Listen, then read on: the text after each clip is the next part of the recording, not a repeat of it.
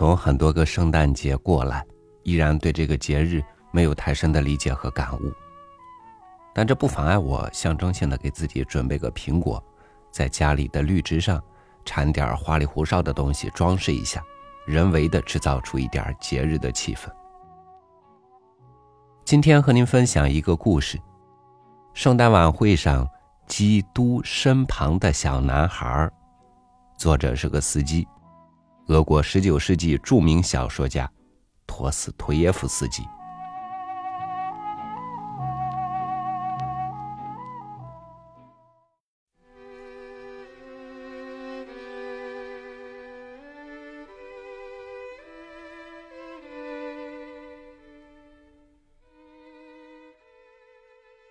我是小说家，好像我亲手编造过一则故事。为什么我写好像呢？因为我自己确切知道是我编造的，但又隐隐约约的觉得这事儿是在某时某地发生过的，恰好发生在圣诞节的前夜，发生在一个大城市里。当时天气冷的要命。我依稀记得，地下室里有一个男孩儿，年纪还很小，六七岁吧，甚至可能还不到。这个小男孩早晨在寒冷潮湿的地下室里醒来了。他穿一件长罩衫，冷得瑟瑟发抖。他呼出的气像一团白雾。他坐在角落里的一口箱子上。由于闲得无聊，故意从口中呼出一团团的气体，自娱自乐，看着气体飞出去，觉得好笑。不过，他很想吃点东西。打从清晨起，几次走到他有病的母亲躺着的几块木板前。他母亲躺在一张像馅饼一样的薄薄的垫子上，一个包袱放在脑袋底下当枕头。他怎么出现在这里的呢？一定是他带着小男孩从另一个城市来到这里，突然染上了疾病。这里的女主人两天前被抓进了警察局。快过节了。原有的住户都已走散，而剩下的一个懒汉，没等到过节，就整天整夜醉得死死的。在房间的另一个角落里，一个曾经给人家当过保姆的八十岁的老太婆，身患风湿症，正痛得呻吟不止。现在她已气息奄奄，形象孤单单的死去。他不断叹息，对着小男孩口中喃喃自语，吓得小男孩不敢走到他所在的角落里去。他在过厅里的什么地方虽然弄到了水，但哪里也找不到面包，只好第十次去叫醒自己的妈妈。他终于在黑暗中感到害怕起来了。夜晚早已降临。但灯光还没点燃。他摸到母亲的脸庞时，大吃一惊，原来她完全没有动弹，而且周身冰冷，像一堵墙壁。这里实在太冷。他想了一想，站了一会儿，下意识的忘了自己的手放在死者的肩上。然后他对着手吹了吹气，像是手指暖和暖和。他忽然在床板上摸到了自己的破帽子，于是悄悄的摸着走出了地下室。他本该早一点出去的，但他老是害怕楼梯上的一条大狗，因为这条狗整天站在隔壁人家的房门旁，汪汪的叫个不停。但是现在。狗已经不在了，所以他突然走到了外面。天哪，多大的一座城市啊！他从来没有见过这样的地方。他的那座城市，每到夜里都是黑漆漆的，整个大街上只亮着一盏灯。低矮的木头房子，房门用护板紧关着，街上天一黑就一个人也没有了，大家全都关在家里。只有一整群一整群的狗，数以百计，在通宵达旦的狂吠。不过那里天气暖和，而且有人给吃的。可这里，天哪，却没有吃的。这里到处是敲敲打打、轰轰隆隆的响声，灯光多亮，行人多多，马拉轿车多多，天气有多么冷啊！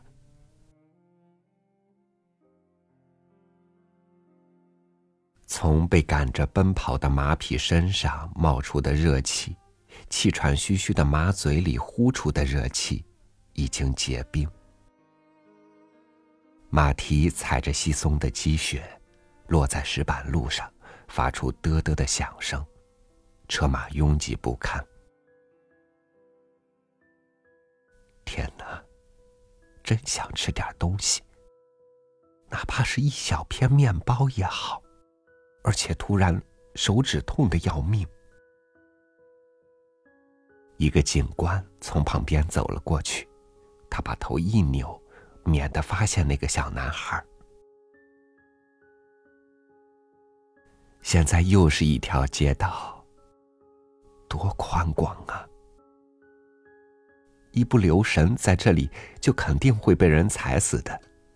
人们老是喊喊叫叫，熙来熙来攘往，跑跑颠颠。可那灯光啊，真亮。这是什么东西？哎呀，一块大玻璃。玻璃后面是一个房间，房里有一株树，直顶天花板。那是一棵葱树，树上挂着许多灯，许多金纸、银纸和苹果，周围摆放着一些洋娃娃和小马。孩子们穿着漂漂亮亮的衣服。一身干干净净，都在笑啊，玩儿啊，吃着喝着什么东西。你看这个小姑娘和一个男孩子在翩翩起舞，多漂亮的小姑娘啊！这里乐声悠扬，透过窗户可以听到。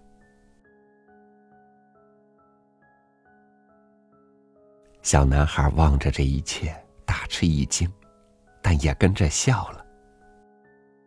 可他的手指、脚趾已经发痛，手指已经红肿，不能弯曲，一动就痛。这男孩一想起自己的手指痛，就不禁哭着往前跑去。于是，透过另一块玻璃，他又见到了另一个房间。那里。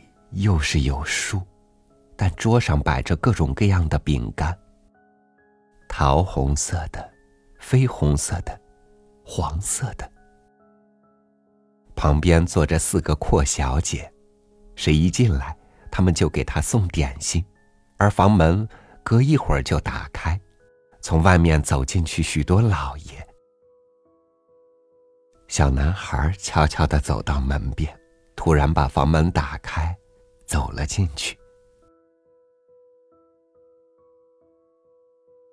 哎呀，马上有人对着他喊叫、招手。一位小姐很快走到他身边，把一个戈壁塞进他的手中，然后亲自开门让他出去。他吓得要死，戈壁马上滚了出来。掉在阶梯上，叮当作响。他通红的手指弯曲不得，拿不住那个戈壁。小男孩跑出来以后，越跑越快，但往哪里跑，他并不知道。他又想哭，但他感到害怕，于是拼命跑啊，一边跑，一边对着手指吹气。他开始烦恼起来，因为他突然变得那么孤单，那么难受，而且是忽然之间呢。主啊，这又是怎么回事啊？人们一群群的站着，脸上露着惊讶的表情。原来是玻璃里面的窗口上摆着三个洋娃娃，小小的个子，穿着大红大绿的连衣裙，与活人一模一样，真是栩栩如生。一个小老头坐着，好像是在拉大提琴；另外两个人也站在那里拉小提琴，合着节拍，摇头晃脑。相互对望着，他们的嘴唇还在一吸一吸的动弹，是在说话吧？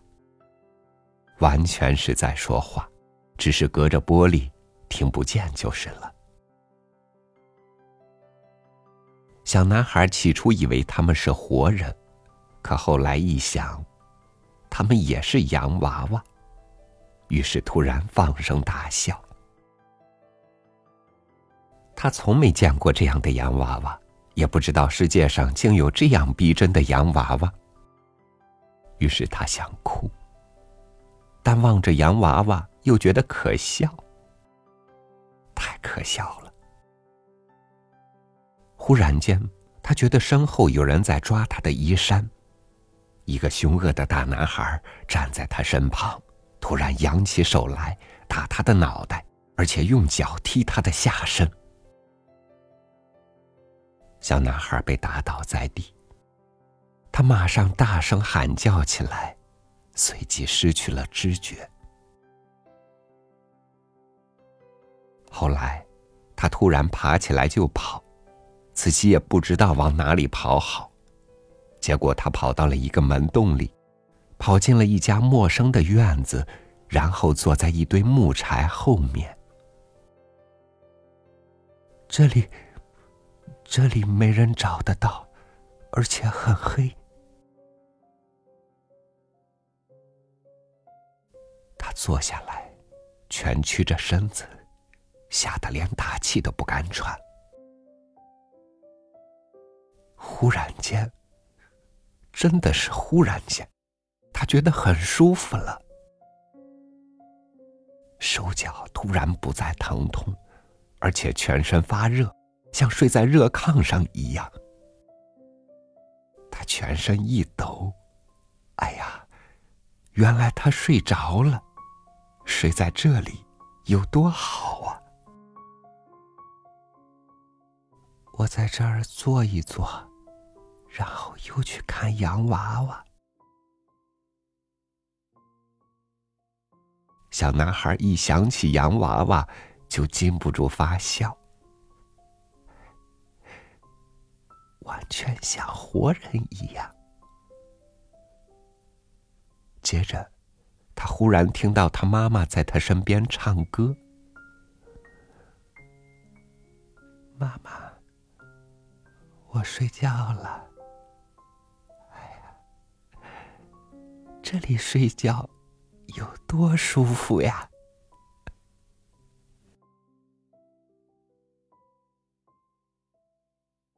孩子，我们参加圣诞晚会去吧。突然，一个平静的声音在他耳边响起。他本来以为是他妈妈说的，但是不，不是他。到底是谁在叫他呢？他没看见，但确实有人在对着他弯下身子，在黑暗中把他抱住。他把手向那人伸去，突然间，啊，多光亮啊！啊，多好的一棵葱树啊！这也不是葱树，他还从来没有见过这样的树。他现在在什么地方？一切都金光闪闪，光芒四射，而且都是男女小孩。只是他们都是那么亮，他们都在他身旁旋转、飞翔，他们都吻他、拉他，和他一起飞，他自己也在飞。于是他看到。他母亲在望着他，对着他高兴的笑。妈妈，妈妈，哎呀，这里多好啊！妈妈，小男孩对着他喊叫，又同孩子们亲吻。他很想把玻璃后面那些洋娃娃尽快讲给他们听。你们是什么人，孩子们？你们是谁，女孩子们？他笑着问他们，心里充满了对他们的爱。这是基督的圣诞树。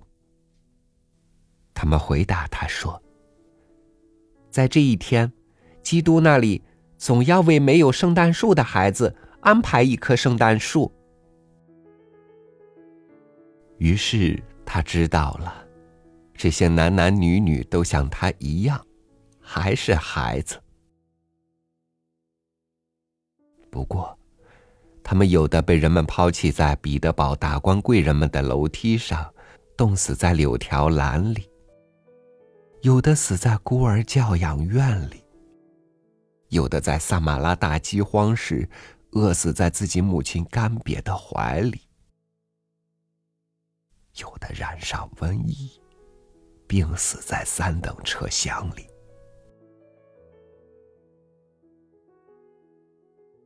他们现在都来到了这里，都在基督这里，作为天使。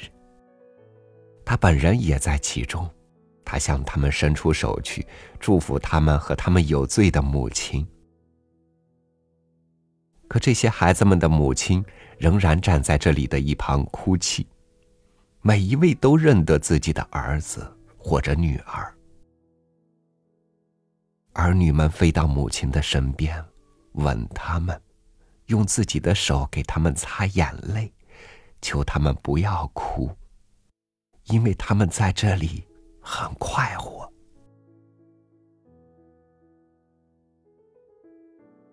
第二天早晨，打扫院子的工人。在楼下发现一具小小的尸体，那是一个跑来冻死在柴堆后面的男孩的尸体。他们也找到了他的妈妈，妈妈还比他先死。他们两个在天上，在上帝的身旁相会了。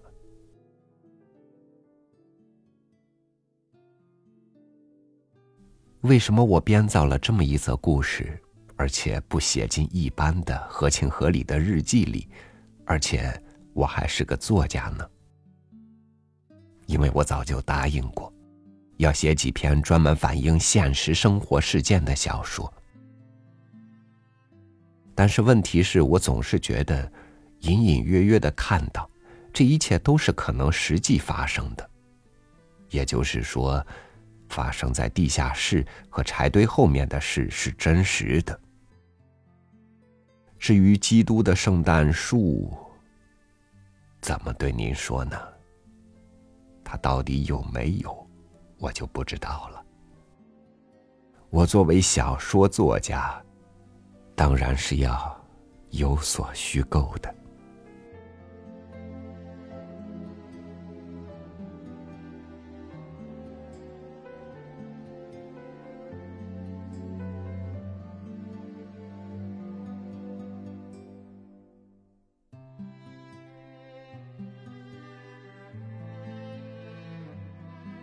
人生的确有很多苦难，需要我们去虚构出一些故事，激励我们去迎接希望，创造美好。那些一次次让我们从苦难中解脱的故事，最后成了信仰；而那些虚构出来的让人麻痹于困苦的故事，也就只是个热闹。感谢您收听我的分享，我是超宇，祝您晚安，明天见。